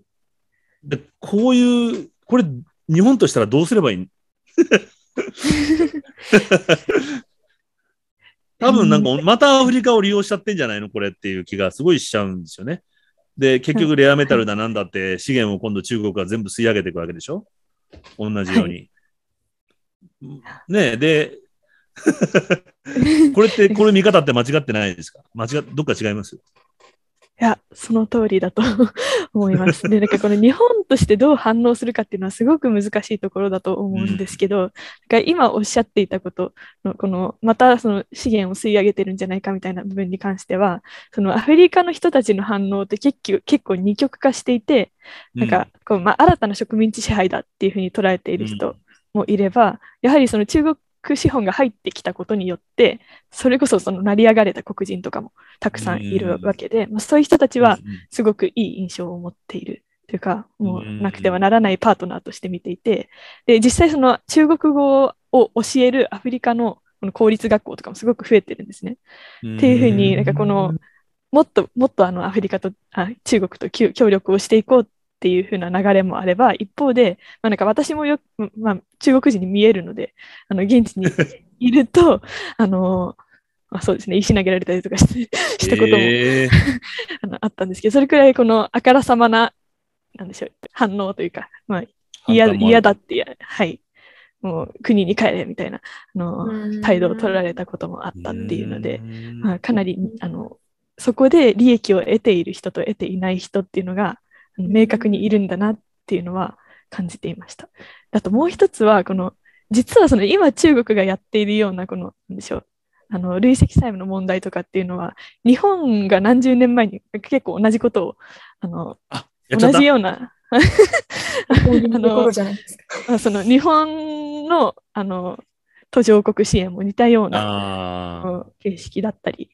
したっていうので、うん。まあ、一概にこううん。中国を日本が攻めるっていうことはできないな、うん。はい、っていうのがあるのと、まあ、一方でそのアフリカの人たちにとってみると、なんか自分たちがあのナイジェリアと南アフリカの違いとか、あのアフリカ全然興味ない人が言われても全然わからなかったりするのと同様に、アフリカから見ても日本って中国の一部のように見えてたりとか、うん。まあ、あの、アジアってインドと中国しかないって思ってる人も結構たくさんいるんですね。で私行ってた大学、そのマンダラ大統領の出身校で、あの、アフリカのあの大学ランキング1位とかになる大学だったんですけど、そこの大学で国際関係を専攻している学生ですら、日本の位置がわからなかったり、あと、私が、えっと、東京から来たっていうと中国だと思われたり、でなんかそれくらいの感覚だったりするんですよ。なんか、本当に、あの、いや、でもさ、俺も正直言って、あの、どこがスコットランドでどこがデンマークですかって地図見せられても、どこまでがアイルランドでどこからが UK ですかみたいな、なんかこう、グレートブリテンですかって言われても、まあちょっと、スコットランドがどこなのとかってさあちゃん言われても、ちょっと自信ないです、地図見せられても。でも、あの転校してる人がっていうのが衝撃なんじゃないですか、今の話だと。えそうですね。ねあの、あの、あ、ちゃんと勉強してる人がって意味ね。ああいやあの勉強とか、あの、そういう IR が専門のあ国際関係への方がっていう。一般の僕は許されるわけね、じゃあ分かんなくても。あ はそうなんだ。専攻というかね、興味関心に依存するので。はうい。それくらい、まあその、日本っていうとやっぱ第二次世界大戦の話でちゃんと出てくるねっていうのはあるんですけど、まあその後なんか今のこの中国と日本の区分け、地理的な区分けとかそういうのはまあ全然 興味持ってない人が多いっていうところで、やっぱりその中国がアフリカでやっている政策とか、日本がやってきた支援とかっていうのは、かなり同一視をされてしまっているというか、あのアフリカの人たちにとって、あの中国がやってることは日本がやってることです。日本がやってることは中国がやってることっていうふうに見られているのではないか。はい。まあ、それが一つ私が、あの、なんでしょう、疑問に思ってたことというか、その、なんかこういった問題なんじゃないのって思ってたのというか、この日本と中国って結構この国際メディアとかでは比較をされるというか、あの中国の政策はこうでで、そのライバルとしての日本はこうでみたいな書き方、そういう構図でこの見あの見見られることが多いのかなって思うんですけど、なんかうん実際はなんかもっと そのいなんかイメージ戦略とか、なんかそういうのを一緒にやっていかなきゃいけない立場にあるんじゃないかなっていうのが、なんか私がざっくり感じてたこと。一緒にやっていく。イメはいージ。戦略を。アジアとしてまあ、東アジアとして。東アジアとして。うんじゃあ、日本と中国が仲良くならなきゃいけないんだね。やっぱまずは。そうですね。はい。SGI 提言。いや、だからかなり 難しいことだと思うし、あと、まあ、東アジアって地理的区分けでは一緒かもしれないですけど、やっぱ中国は、あの、もともと途上国である国として、この南南協力のドナーとして、やっぱ協力をしているっていう自負があっ何て、協力？南南のあの南南協力。南南？はい。み南南協力？はい。あ、いわゆる北半球側じゃないってこと？はい。あ経済的にの、まあ、そうですね。っていう地理的じゃなくて自負が経済的にね？はい。なるほど。ん貧しい国、そうか、肩を並べてますよ的な。はい。だからそっちの立場から、もう、あの、同じ、なんでしょう、同じ土俵に立って一緒に成長していくっていう立場で支援をしているっていう、まあ、自負があったりするので、お前らの気持ち一はわかると。そうですね。なるほどね。一概にこう日本、まあ、なんか日本もやっぱり中国をたくさん支援してきたので、あの、うん日本の発展の歴史と中国の発展の歴史が似てたりとか、なんかそういう部分でこう協力できる、なんか切り口みたいなのを探せるかなと思いつつ、そういうなんか制度的な、なんか根本的ななんでしょう、目的感の違いとかで合わなかったりとか、っていうのがすごあく難しいところなんだな共通するこのグラウンドを見つけることがまず大事で、はい。で、そこで築き上げたグラウンドがあれば、そこからだんだんこう成長させていって、いろんな共通項を広げていくことができるっていう感じ。そうですね。はい。まあなんかそのそれも国同士の協力としてやるっていうのは、もうなんか今の状況では不可能に近いかなと思うので、もっとその、なんか例えば、あの、支援される側の国に駐在してる人たちがたくさんいるわけで、その中で、うん、なんかドナー間協調とか、ドナー間会議みたいなのがたくさん開かれているところに、まあ、中国を呼んできて、あの、そこで、なんでしょう、現場調整みたいなところからこう協協力関係を作っていくみたいな動きが今あるみたいで、まあ、んなんかそうそういうところがから始まっていくのかなっていうのは、今ちょっと。なるほどね。あまあ、現場で困ってることを、まあ、関わってる人たちがいて、ちょっと近くにいる中国の仲間にも声かけて、この問題ちょっとお宅の力必要なんだけどって言って、まず現場の共通課題を解決していくとこから、ってこと、それドナー、なんていうの？ドナー同士が話し合うって意味なの？はい。ああ、それいいですね。そうですね。いわゆる、奥地の、例えばみんなほら、出張してきてて、で、こういうことやりたいんだけどと、お国にこう問い合わせをするわけじゃない？日本のはい駐在員みたいな人も、中国の駐在員も。当然、ノーって帰ってきたりするわけじゃない？どうせ国に聞いたら現状わかんない人から。はい あるいは国のいろんな立場上、中国と協調するなみたいな、いろんな複雑だから、そんな簡単なことじゃないみたいなこと大体言われるわけじゃないですか。はい。そういう許可を取らずにもう現場で解決して一緒にやっていくうちに仲良くなって、結果を出していくと。はい。ああ。なんかこの大きな戦略の中で、まあ、強調していきましょうみたいなのを打ち出すのは難しかったとしても、一つのプロジェクトの中で協力をするっていうのは、あの意外と簡単にできたりするらしいので、うん。そこから。なはい。るほどね。いや、最近ね、俺もあの、ちょっとレベルは違うけど、やっぱ国ができることの限界っていうのを逆に知ることがすごい大事だと思っていて、まあ、さっき言ったアフガニスタン支援にしても、まあ、国際社会は、あの、まあ、経済政策を加えてるわけじゃない？あんな国に経済政策加え何の意味があるんだと思うんだけど、あの、まあ、国としたらアメリカを中心にやっていて、でももう年間、あもう今年の年末年始だけで100万人の子供が飢え死にするかもしれないみたいなこと言ってるぐらい食べ物がなくなっちゃってるのね。で、それで、いや、国にいくら訴えたって、そんなのもう時間がかかるだけだから、無駄なだけで、早く民間同士でサポートしちゃった方が早いっていう。で、そのアフガニスタンの支援も、現地にあるアフガン医療連合っていう、アフガニスタンのお医者さんたちの集まりを、に、直接バンバンもう物と食べ物を送ると。政府も何も関係なく、許可も取らずに、いらないからそんなの。個人から個人へのプレゼントだから。で、それで大量に、まあ、秀吉君もね、協力してくれたけど、大量に食べ物を今送ったりとかしてるのね。で、ピンポイントだけど、あの、国全体を救うことはなかなかできないんだけど、少なからずピンポイントのその地域の人たちは、ピンポイントの日本人が救うことはできるうんじゃないですか。で、はい。こういうことって今すごい大事だなと思い始めてて、国にどうこうしてくれ、どうこうしてくれってブツブツ言ってる暇があったら、なんかやれって思っちゃってて、今。うん。国の限界ってやっぱあるもんね。いろんな政治的な国際政治という場の中でや、できることとかできないこととか、はい。ね、あるじゃないですか。はい。うん。だとしたら、まず、やっぱり市民同士がどう早く動けるかって、そしたらドナー同士のそういう動きも今度かできるっていうことだもんね。そうですね。実際にはもうは始まっているというか、あ、あそう。行うあの国、国ごと分野ごとみたいな、あの本当に小さい単位でやっているみたいですけど。はい。なんか例とかあります？そうやって。えっ、と、あそこ、えっ、と、南スーダンの保健医療うん。とかの、ごめんなさい、詳しい話はわからないんですけど、そこは中国を呼んで大体でいいん。呼んできて、その、なんでしょう、1年間で各国が支援する内容とか、あとその、うんその南スーダンの政府が欲しいと思っているものとかっていう、そのうん漏れがない、かぶりがないみたいな状況を作るために話し合いをして、何をどどこが担当するかっていうのを決めるとか、なんかそういうのをやってるみたいです。うーんすごいね。でもそれができるようになってったら、で、こういうことをさ、周りが今度褒めてあげるっていうのはすごい大事だと思って、こんな素晴らしい話がある。あの、そこなのよ、国それそれ。そうそうそうそう。褒めて、褒めてあげて褒めね。うんそう、褒めると、それがいわゆるこう共通、世界の人たちのうん共通認識になっていって、うんで、国もこれやった方が得なんだっていう結果になっていくわけじゃないですか。さっきの南アフリカに対する若者たちがロックコンサートで、んネルソン・マンデラを解放しろみたいに歌ってるのと同じで、はい。いいことは見つけて、スポットライト当てて、どんどんこう紹介していくって、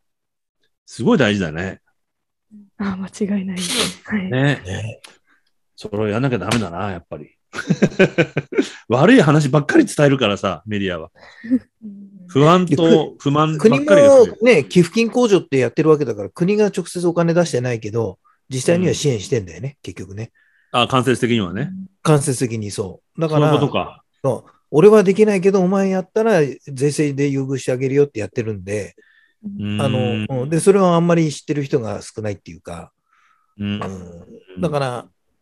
そう、まあ、企業とかもね、あの、儲かったらここういう道があるよねって、だから国にね、税金を納めるか、アフガニスタンに送るかって、ふるさと納税みたいな。のがね、延長線でできるわけだから、うん。そうそうね、だそれ、それをもう少し取り上げたりして、ね、なんか、そう、褒めてあげるといいよね。まあのそうだよね。褒めてあげたらみんなほら、き会社としても宣伝になるわけだから、そうそうそうそう。うんうんこういうことやってます。で、ほら、特に、ごめん、話それちゃって申し訳ないけど、今みたいにこう、えっ、と、し働き手不足になると、ね、今年のあれでしょ？今年ここ何年かの、あの、新卒の大学生の、だ一番会社を判断する一番の理由っていうのは、その、いわゆる SDG にどどれだけ貢献してるかってことだ、今の新入社員は判断するわけじゃない？そうすると、会社としての評価も上がって、いい社員が来てくれるようになると。うんね。いい会社だ、この会社だと思うじゃん。アフリカを助けてるとか。でも徐々にそういう方向に行ってるか。学生がから選ばれなくなっちゃうもんね、企業がね。そうだよ。学生がだからうん、そういう目で見るから、徐々に、あれ、ちょっと待って、やべえぞ、みたいな。うちもやんなきゃ、みたいな感じでおじさんたちが慌ててるかもしれない。うん。子供たちが学校給食で学んできたことをお母さんに言うのと同じだよ。そうそうそう。そうそう。ダメだ、それじゃってね。うんそうそうそう。大根の葉っぱ捨てちゃダメだよ、お母さんみたいなさ。そうなんだって、でも本当に。かわいいその話さっきお聞きしてすごくあのなんかかん考えてたんですけど、なんかそういう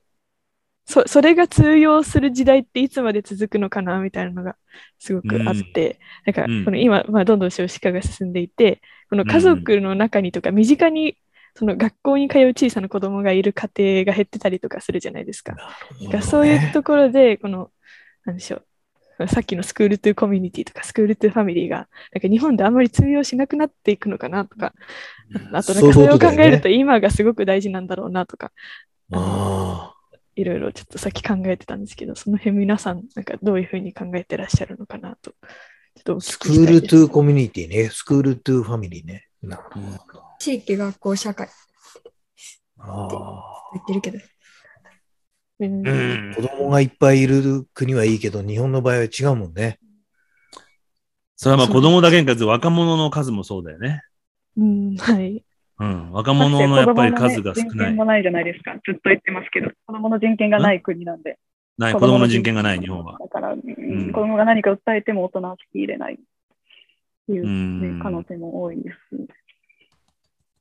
あ大人がやっぱそれを意識してね、耳をまず傾ける大人にならなきゃいけないってことと、あの、民主主義の基本なんですよ。マイノリティ、えーの意見をマジョリティが聞いて、マジョリティが行動しない限り、マイノリティの権利って守られないので、まあ、例えばアメリカの黒人のあの参政権にしたって、アメリカの場合、黒人がマイノリティだったわけなんだけど、あね、あのマーチン・ルーサー・キングももう素晴らしくて、あの黒人が声を上げたことは素晴らしいんだけど、もう一つ評価されてないのが、それを支持したマジョリティの白人が立派だなと思う。自分の権利を捨ててまでマイノリティのために行動できる。で、こういうことが若者に対したり、子供に対してもまずできるように大人になるってことがすごく大事だなと思うのと、もう一つは本当に子供を増やすことで。で、これは女性がどうこうっていう、あの、ジェンダーのまさにね、問題ではなくて、男性の生活の仕方も、あの、変えなきゃいけないわけだし、あの、子育てをね、できるように制度にしてあげたりとか、あとはまあ都市の、この前も話したけど、都市の一極集中っていうのも変えなきゃいけない。都市では子供が生まれないっていうもうデータが出てるので、そうするとこう地方の格差っていうか、地方で暮らす豊かさってことをもう一回見直さないといけないとか、日本のこの構造自体を作り直さないと、構造がおかしいから子供が減ってるってことに、あとは構造を直していけば子供が増えていくっていうことを腹を決めて、一個ずつせあの構造を直していくことってすごい大事だと思うんだよね。うんうん。あの、いろんな、まあ、この前ほら、えっ、と、女の人って離婚してからなんだっけ？結婚できないのあったでしょ？さあちゃん。さあちゃん。あの、日本の場合なんだっけ？離婚してから何何年間結婚？あ、結婚はできるけど、子供が生まれた場合の認知のあれが違ったじゃない？うん。うん。ありますよそれを、なんかあったよね、この前。はい。ちょっと具体的な、あの、ピリオド忘れまし再婚して子供が生まれたら、何ヶ月間の間は前の旦那さんとして認知しなきゃいけないみたいな。半年ルールじゃなかったかな。半年か違ったかな。確かそんなのあったよね。うん確か再婚時代も本来できなかったんで、確かね。あの女性の離婚してから。うん。男はすぐ再婚できるんだけど。だからそんなのこととかを、まあせっかく今やっと変わったって言われてたけど、え 認知自体はどうだっていいじゃねえかって、まあフランスなんかなくしちゃったわけじゃない、その認知制度っていうのね。旦那さんの認知制度っていうのをなくしたから、たら一気に子供が増えたっていう。あ、一気でもないけどね。あの、かなり子供を女性の判断で女性が自主的に、あの、旦那さんの認知がどうかって問題は別、別問題っていうふうにフランスはしたんだよね。だまあ、それは一つの構造の、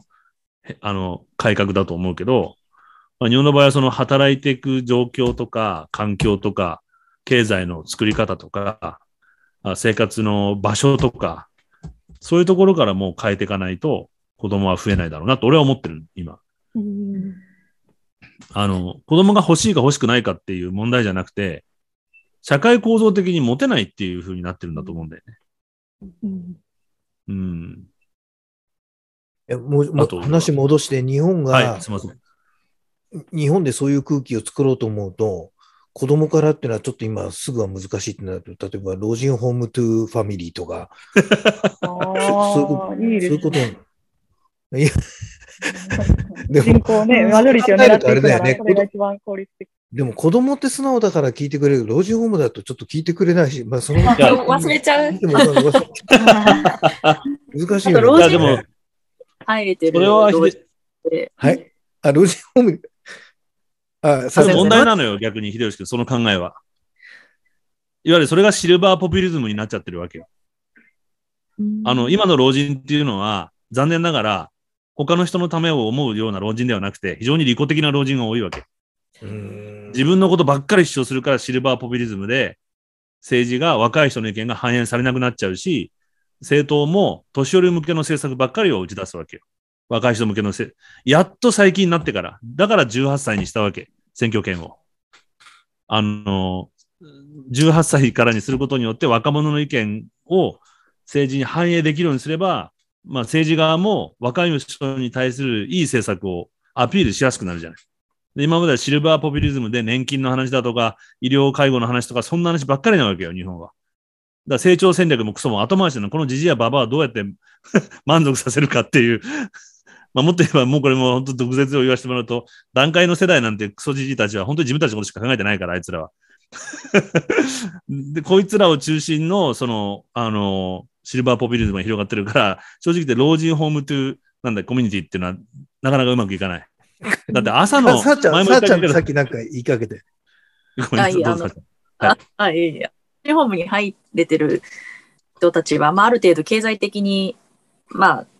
中中級以上、まあ、あの、かな、ミドル以上かな。でうん一番今、あの、そういう教育が必要であろう家庭っていうのは、老人ホームに入れれない経済うんのバあーうんえーなんかアクセス。難しそうかなってちょっと思っただけですけど、うんはい。なるほど。だから、その、シルバーあポピュリズム、どうぞ。あ、ごめんなさい、ごめんなさい。なんかその分野的な合わなさっていうので言うと、その環境みたいな、あの短期的に変化が見れないものっていうのは、やはりその高齢の人とはなんか、あまり相性が良くないんだろうなっていう、なんかそのテーマ、テーマと死んして、じゃうからね。なんか関心持たれづらいというか、うん。なんか、あの、自分のこと感がないというか、手触り感みたいなのが、その薄くなってしまうんだろうなっていうのはあります。まあ、その肌、肌として実感としてね、あはい。あの、死んじゃうもんね、その10年後の日本とか言われてもね。自分の20生きた証を残す運動として、なんかい最後にいいものを残して、意外としての自分のためになるっていう、その哲学は あればその、通りです。うん。うちのお母さんも言ってました。自分死んだ後どうでもいい。ポロッといいじゃん。その考え違うよ、みたいな。あポロッと、ポロッとですけど、本当に。つい、つい言っちゃったのね。つい言っちゃった時はありましたね。違うし死に逃げしてやれと思う。死に逃げしてやれと。違う星に行くからいいよ、みたいな。でも逆に言うと、だから前もね、ちょっとこれ哲学的なロマンチックな話になるけども、人間っていうのは結局集合値の生き物じゃない？今俺たちがこう喋ってる言語とか思想っていうのもいろんな過去の人たちの知恵が集合値として残ってるわけじゃない。で、それがある限りは人間というのは永遠に生き続けるっていう、自分の肉体は死んでも自分の思想とか思考っていうのは、次の世代がいい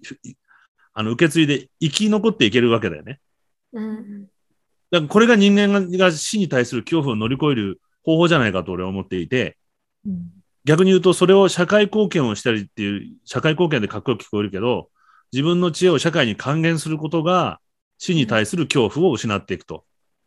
そうすると自分の老後ばっかり考えてビクビク暮らすようなじじやババアはいなくなるんじゃないかと思うのね。非常におおらかに自分のち、あの、まさにはるちゃんが言ってくれたみたいに、次の世代の次の世代のことを考えて生きてる年寄りたちは、あんまり俺俺の面倒を見ろみたいな、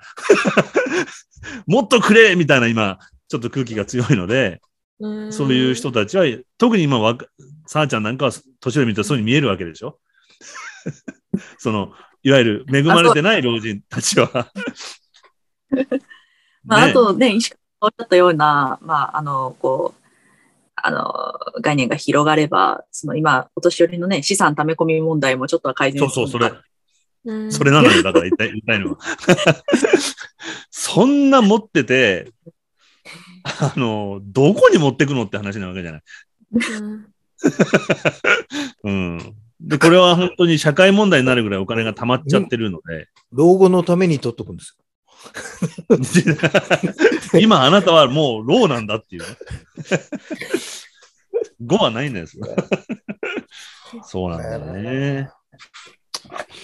いやでもだから本当に少子化問題っていうのは、でも、あの本当に、真剣にもっと、だから俺がテーマにあのしてるのは、やっぱりその食料問題と少子化問題は人間の根幹だと。これをないがしろにしてる政策は何をやってもうまくいかないと思って、食料とその子供とか若者っていうものにちゃんとあの政策を中心に持っていけば、他のこともちゃんと決まっ、いい形で決まってくるんじゃないかと思うんですよね。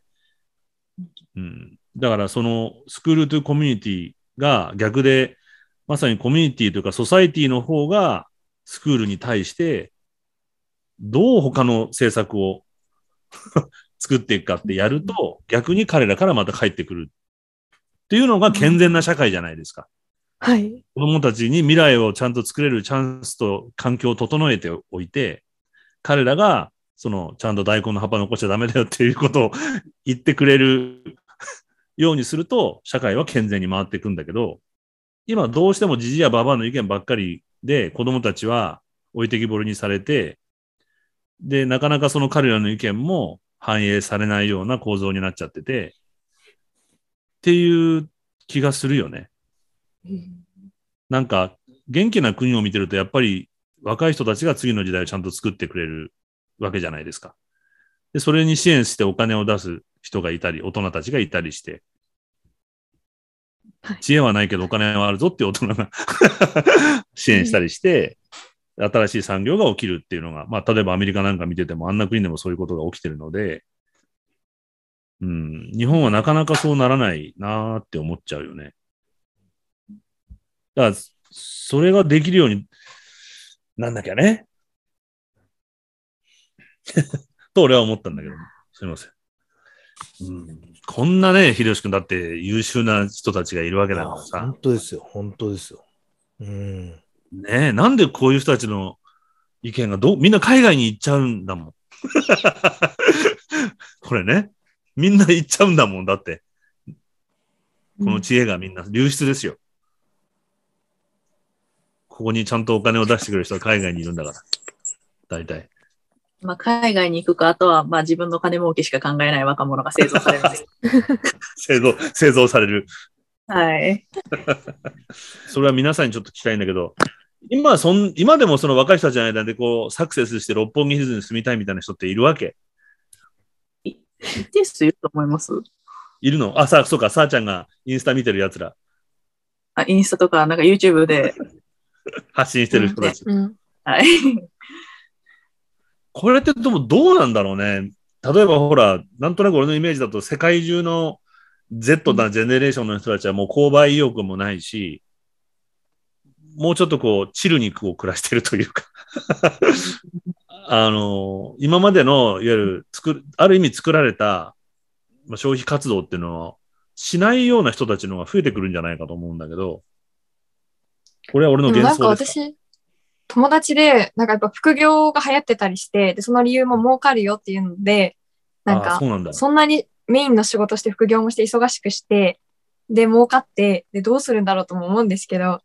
そのお金を貯めることとか、その、それでブランドを買うことをすごく市場の目的としている人たち、若者はまだうんその一定数いるのじゃないかなと。なるほどね。ちょっとそういう人たちにね、騙されてるよって、あなた騙されてますよって言った方がいいよね。あさってぐらいにそういう友達と会ってちょっと話をしてきます言っといて、もうね、それね、単に消費の駒にされてるだけだから。そうですね。あの、企業がもっと簡単に話すると、ちゃんと給料を払いたくないから、副業を進めるわけよ。で副業側も、そのいわゆる、あのー資産投資とかっていうのにお金を使わせて、株、株価を回したいから、その副業だって言って、小銭を巻き上げて、そっちの投資に回すわけよ。で、それで回ったお金でちょっと小銭もらって、またブランド物を買って大きな企業を支えるわけよ。結局その人何やってるかっていうと、いいように使われてるだけなんだよね。大きな思惑で、いいように俺には操られてるような気がする、その人。うん、うん、だから消、本人が消費されてるんだよ、それは。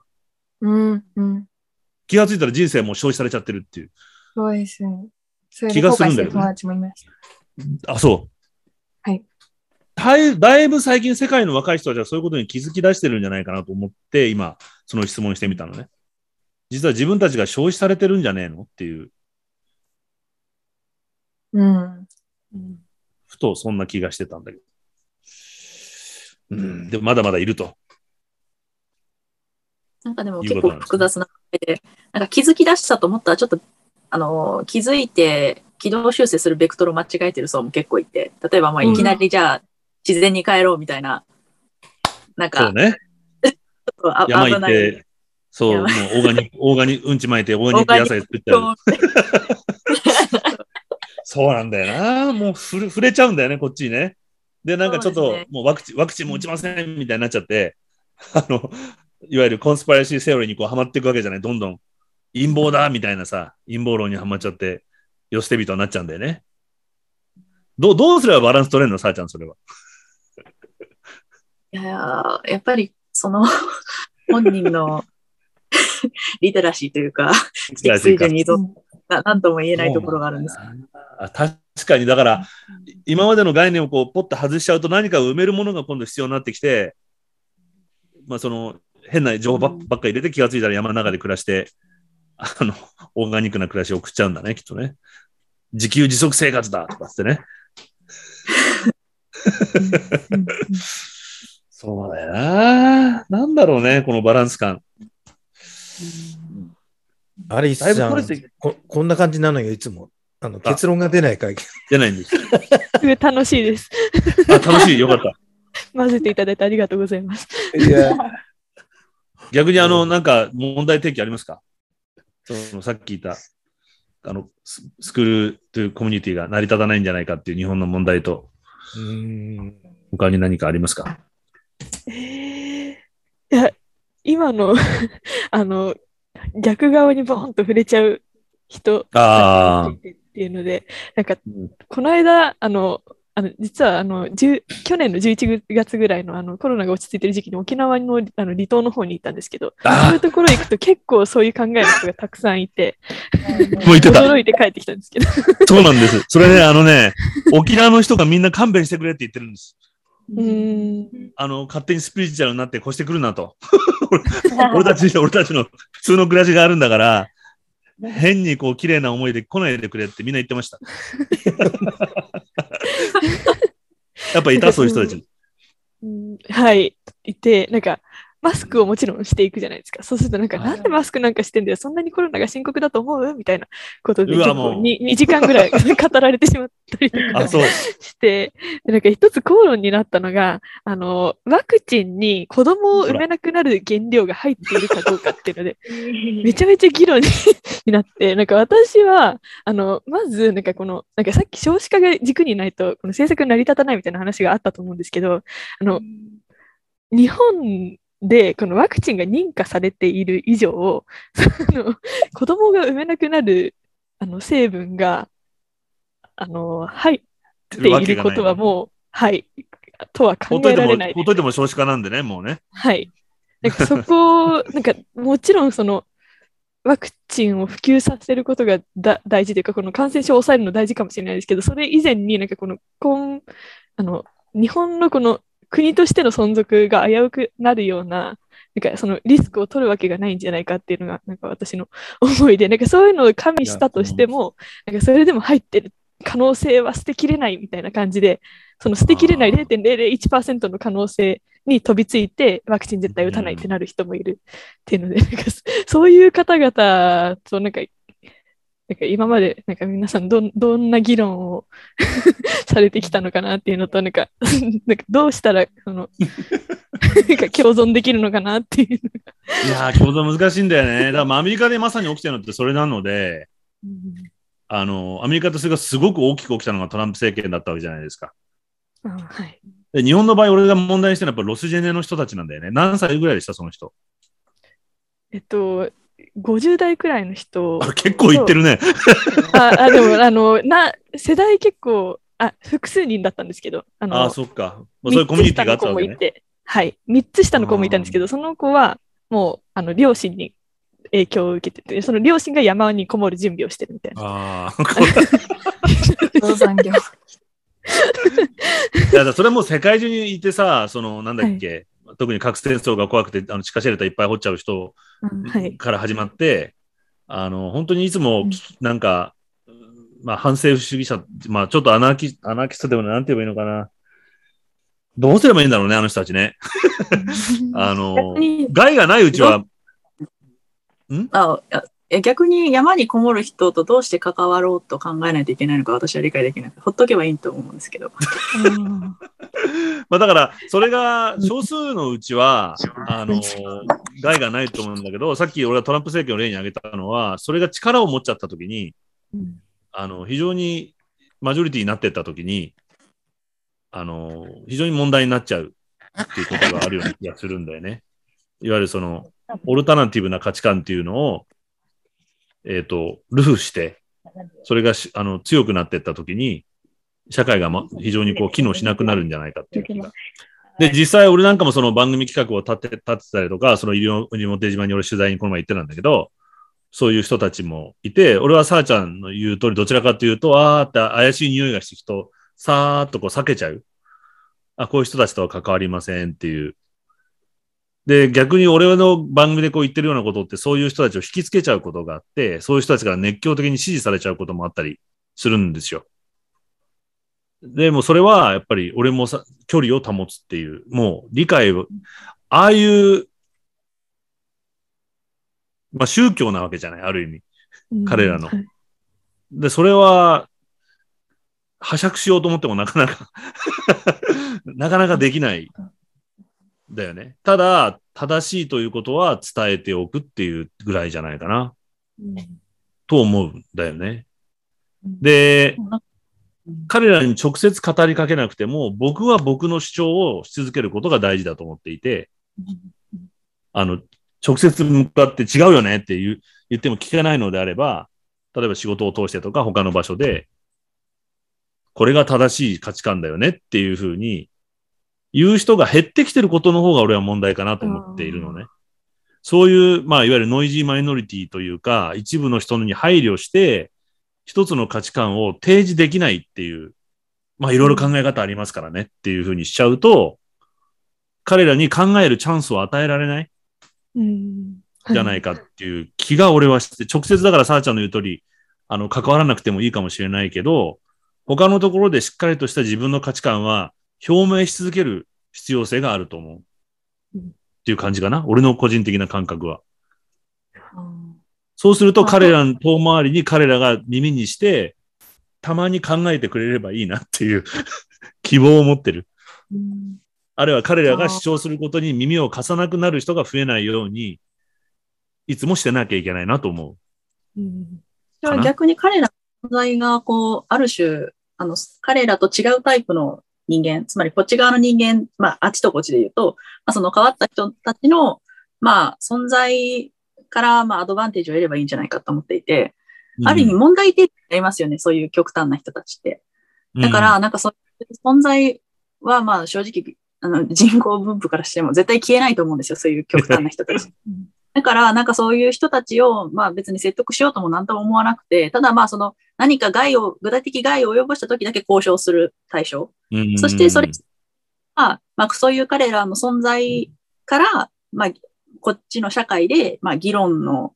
まあその種まきとなってもらう、種まき的存在になってもらう。その議論の発端にするというか、うん、なんかそれはそれでまあ意味が存在している意義があるのか。必要はではないんですけど、まあ、それに近いような感じが思ってますね。なんかやっぱりそういう極端な人がいないと、世の中の人、多くの人って問題意識持たないと思うんですよ。だから、まあ、そういうネネタというと何なんですけど、まあ、きっかけにさせてもらえばいいんじゃないかなって思って、批判的、よく言う批判的思考の材料として、え、あの人言ってることってどうなんだろうって自分の考えを検証するカウンターパートとして取っとくっていう意味でね。でも、でも、社会の多様性って本来、それが大事なんだよね。だからいろんな意見の人が一緒にいてもいいわけで、ただそこで自分の意見を黙らないってことが大事。今の社会はどっちかというと多様性多様性って言って、誰もが自分の意見を主張しなくて、主張するのは偏った意見の人だけっていうことが起きちゃってると思うので、あの、っていう気がするんでね。で、本当に寄捨て人で社会が合わなくて、まあ、どっかに、あの、隠遁生活を送るのは、その人のやっぱ自由だと思うし、俺、究極の話すると、あの、やっぱ全体主義社会っていうのは俺やっぱどうしても好きじゃなくて、うん、究極、貧乏になるのだって個人の選択でなったっていいじゃないかってやっぱ思うのね。格差って言うけど。ただ問題は、その格差が固定化することで、いや、貧乏やだ、お金持ちになりたいっていうふうに豊かになりたいと思った時に、その制度の道が閉ざされていることは問題だと。今の、今みたいな状況は良くないと思うんだけど、本当の人間の自由って、その豊かが貧しいかっていうことじゃなくて、やっぱ自分にその決断する、自分の生き方を決める自由があるっていうのが、すごく大事だっていう気が、だから貧しいって決めるのもいいし、あの、ドロップアウトって言い方とかわかんないけど、あの、イントン生活を送るのもその人の自由だし、ただ、だからといって、それが正しいということは、かどうかは人それぞれ じゃなくて、認めるわけにはいかないっていう ふうに俺は思うんだよね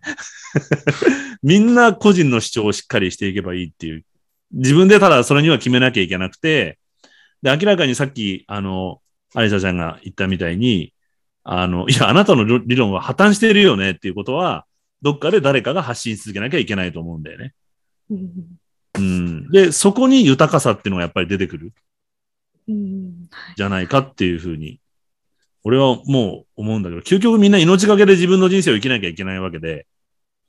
みんな自分でいろいろ判断して、その判断で生きるか死ぬかの判断を実はしてるんだよね、みんなね。うん、はい。うん。と思うんですよ。で、それができることが豊かな社会だと俺はちょ、自己責任という意味ではなくてね、完全な。もちろん社会のセーフティーネットっていうのは必要だし、ただ、その、ワクチンってことに関すると、個人の自由ではないってことが理解できてないなって俺は思うんだよね。人に感染するものなので、自分が加害者になるっていうことが理解できてないうんわけじゃないですか。はい。僕が彼らに対する主張はやっぱりそれは利己的だっていうふうにやっぱり思っちゃう。自分だけ綺麗な環境で暮らしていて、人にはそんなマスクなんか必要ないっていうふうに。でも沖縄がナンバーワンの感染率になっちゃったりするわけでしょ？ね。はい。それは間違ってるよねっていう。うん。で、それはその自由、ん？あはいなんか世の中ののに、なんか嫌なフリクションが起きるっていうのは、たなんか正論、まあ、いわゆる、まあ、客観的に見ても正論だなっておぼしき、スタンダードな意見を持っている人が、そうじゃない人に対して言うときに、これが正論なんだけどっていう姿勢で話してるからだと思うんですよ。なるほどだか。らやっぱり、いくら正しい意見を持ってるからって、こっちが正しいっていうスタンスでいくと、誰しも気悪くしますよねっていつも思っていて。うんだからやっぱり正しい意見を発信する側もやっぱりスタンスっていうのをちゃんと見直していかないと、あの、対等な議論ってできないと思うんですよね。あの、片方がエクストリームとしても、ちょっと。よくテレビとかで、でね、こう、たなんかこう、ギャンギャン言い合ってんのっていつもそうだもんね。うん、なんか自分正しいっていうスタンスを一うん。旦なんか置いてじゃないですけど、うんなんかもうちょっとメタ認識できないのかな、人間っていつも思います。うん、あ。まあだから、究極、あ、そうそう、感情的にね、情うん、なっちゃうよね。だから、さっき言ったその批判的なその思考力っていうのを高めてれば、相手がどういう思考でそういうな相手の立場に立って、あ、そういう考え方のね受け止めることができるわけじゃない。で、おそらく俺がそういう、あの、南の島でそういう生活をしてる人って、さっき俺逆に指示されちゃったりするっていうのは、似てるところがやっぱあるから分かるっていう部分もあるのね。その、いわゆるコントロールされるのが嫌だとか、ガバメントコントロールがすごい嫌いだとか、リベリバタリアンな発想がすごい強い。で、そこには何か意図があるんじゃないかってこう読み取ろうとしちゃう。思惑があるんじゃないかとか。で、自分たちが何よりも大元にあるのは恐怖心があるんじゃないかってやっぱ思うんうんだよね。で、じゃあその恐怖の根本は何なのかってことを話し合いたかったりするよね。そういう人たちとは。うんもし対話の機会があるんだとすると、あなた何を怖がってんのっていう。根本は怖いんでしょっていう。何が怖いのかと。政府が怖いのか、ワクチン会社が怖いのか、いわゆる今のえ資本主義産業が怖いのか、おそらく何かの被害者意識っていうのがやっぱ強いんじゃないかと。それをちょっと教えてって逆に、そうだね。対話をするんだったら、さあちゃんの言う通り、そういう風に聞くかもしれない。俺はもしかしたら。自分がの正しさを主張するよりも、逆に興味を持って、さっきのあの、あゆりさんと同じで、子供の目線と同じにするっていうじゃないけど、あの、相手が、相手を否定するとこから入るんじゃなくて、相手を尊重してやっぱり対話しなきゃいけないのかもしれないよね。うんなぜ怖いのかっていう。なんかが怖いんだよね、絶対そういう人ってね、みんな。そういう経験があるのかもしれないし、うん。よく言うのは、なんかその、うんなんかその、まあ、よくちょっと感情的な議論であったり、まあその、ああの自分の意見こそ正論だっていうスタンスが強い人と話すときによくまあ言う例としては、その、まあみんな文化人類学者になった気持ちで会いに行こうと。つまりなんか観察対象と思えば、大体その、ああ、感まあ言ってたね。ないと思うんですよ。っていうのが一つと、あと、フォローさん。あの、完全にその対象とする動物に同化しに行くじゃないですか。あの感覚ぐらい持ってほしいなって思いますね。ムツゴロウさんね。はい。昔なんだっけ？えさっちゃんなんだっけ？ゴリラじゃなかった？なんだっけ？猿じゃなくて、自分の意見を聞かない人チンパンジーだっけ？チンパンジーだと思って。いや違うあ。なんか、チンパンジーと思ってって言ってたっけ感情的に怒る人。あ、そうですね。あの、好戦的な動物の。好戦的なチンパンジーね。あの、ボノ、ボノボではない。ボノボではない。ななので私はいつもその、よく性善説、性悪説って言うんですけど、私に人間はチンパンジーとボノボの間だっていう説を唱えてるんですけど、その、その時の、まあ、ライフステージ、その境外によってどっちかに触れると。でもやっぱり。り、安きに流れる、まあ、傾向があるので、どうしてもチンパンジーの面が強いんじゃないかっていう意味で、チンパンジーを観察してる気分気持ちで、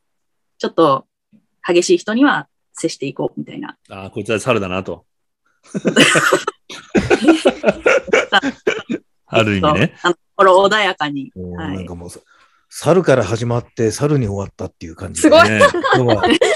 この辺でじゃあ終わりに、うん、素晴らしいね。したいと思いますけど。すごい構成力だね。あの、あ、あ、あり、えアリスちゃん、ちょっとまたじね、いやつでも時間許せばぜひ出てもらって、こんなことや、はい、週一でやってるんで。りがとうございます。またぜひ参加させてください。もうすげえ楽しかったです。そう。も楽しかったです。ありがというございます。秀吉君、頭が洗濯になるね、おじさんたちはう、いね。やいや、もうね、本当い今俺、泡立ってる感じだからね。まだこう、まだ収まってないよね。そううんこ。この後ちょっと泡流さないとすっきりしないっていう、こう、この1年ぐらいずっと泡立ってる感じで、はるちゃんに、はるちゃんにすすいでもらってさ、すすいで、すすぎが必要だ入浴介護みたいなもんだよ、もう。本当ね、すでに本。当そうなの。もう泡立っちゃってね。うんあ、なんか物を見る目がもう、うんっつって、全然なんかすっきりしないっていうことがずっとねえ、だから続いてる。俺も今本当に今そう思ったな、その対話のその糸口っていう、本当に何を言ってんのかっていうことってね、大事だよね。恐怖なんだろうなと思ったし、いや、もう最後に話していい？また思っちゃったんで、今、秀吉がまとめてくれたんだけど、っていうのは俺昔深夜放送やってて、まさにその自殺が是か非かみたいな話で白熱しちゃったことがあったのね。で、夜中の2時から4時の番組で当時みんなラジオを聞いてる時代だったから、とんでもない数の、まあ、メールとかファックスが来るわけよ、当時。で、そんな時間だと死にたい人いっぱいいるわけ。うんもう死にますみたいなのいっぱい来るの。うんで、それをほっとかないのが面白かったので、し死ぬなみたいな、なんで死ぬのかみたいなこう話を、自殺に権利があるのかみたいなこう議論を散々してたんだけど、それ何週間目やった時にしまったと思って気がついたのが、この人たち自殺を肯定してるんじゃなくて、生きるのが辛いって言ってる、生きようとしてる人たちなんだってことに気がついたわけ。死にたいことを認めてくれって言ってるのは、生きたいけど生きるのが辛いんだっていうふうに言ってるんだと。じゃあその生きるか死ぬかの是を是か非を問うんじゃなくて、何が苦しいのかって話をしなきゃいけないんだってことに気がついたのね。でそれがまさにさっきさあちゃんが言ってくれたみたいに、相手を間違ってるってこう、いかに正論と哲学的な背景を持って説得 する作業をするよりも、相手が何を苦しんでるのかっていう、そのもともと死にたいという発想はどっから来たのっていうふうに聞くことの方がね、ちゃんと理論が発展するし、理解も促せる。死んじゃいけないよっていうことが。うん。ただまさにそういう感じだよね。はい。なるほどね。いや、勉強になりました。俺ちょっとチンパンなところがあるからさ、好戦的なところがあるから。もうね、校長先生に今日はこの辺で。ちょっとぜひ皆ありがとう様ございましたありがとうございました。ありがとうございます。ありがとうございました。来週お願いしはい、ありますがとうございます。また来週。ありがとうございました。たありがとうございました。